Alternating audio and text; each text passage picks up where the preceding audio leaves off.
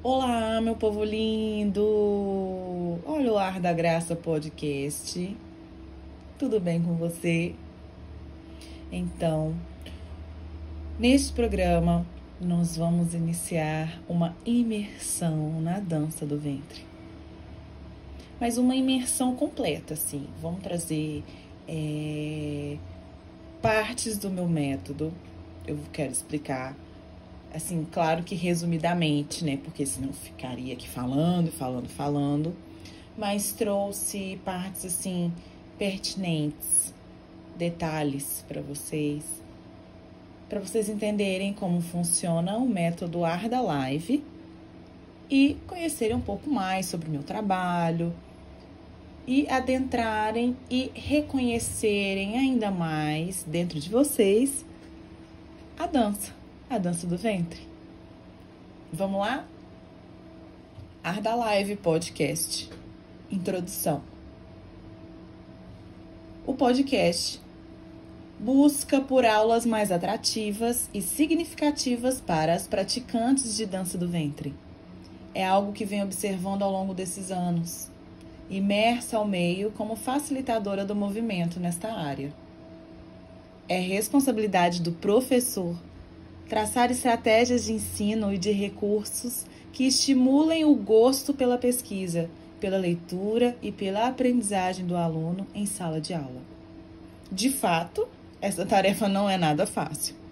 Ainda assim, se o professor, no caso eu, estiver aberto a refletir sobre os motivos que o levam a interessar-se por determinados assuntos e por mais caminhos busca ter acesso ao conhecimento que deseja, é provável que aflore diferentes formas de aprender e ensinar.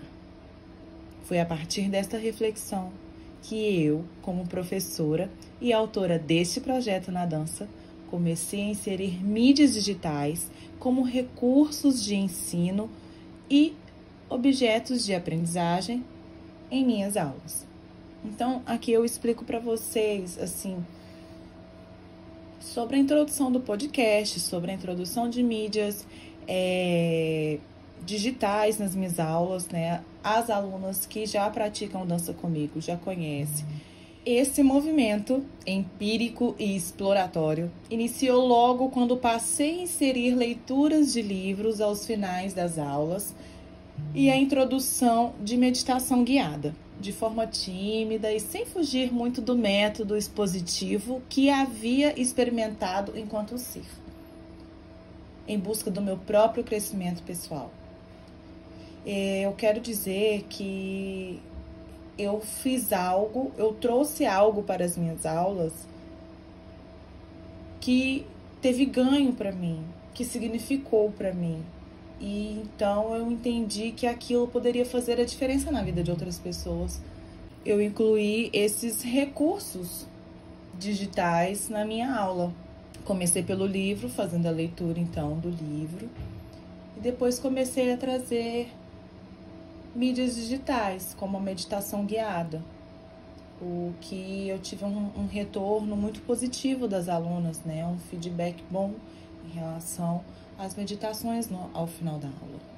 Fui definindo o meu jeito de ser como professora, que trabalha a dança de dentro para fora e comecei a reproduzir as práticas meditativas que, observando em cada aula, percebi que estavam valendo a pena.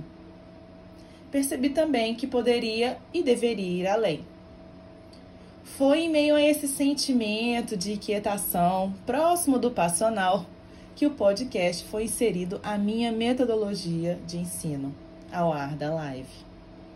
A mídia podcast é um programa de caráter atrativo em áudio distribuído pela internet. É um recurso flexível e que pode ser explorado em diversos níveis de ensino.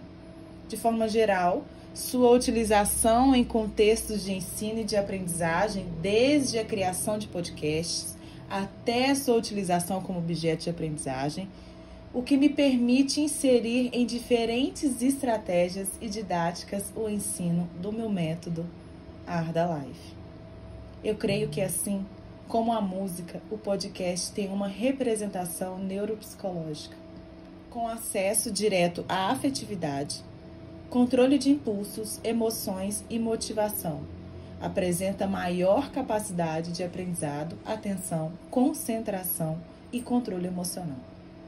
Segundo Gasparini, ao chegarem aos ouvidos, os sons são convertidos em impulsos que percorrem os nervos auditivos até o tálamo, região do cérebro considerada central para as emoções, sensações e sentimentos. Os impulsos cerebrais provocados pela música afetam todo o corpo e podem ser detectados por técnicas de escaneamento cerebral ou neuroimagem. Essa citação, Gasparini, 2003.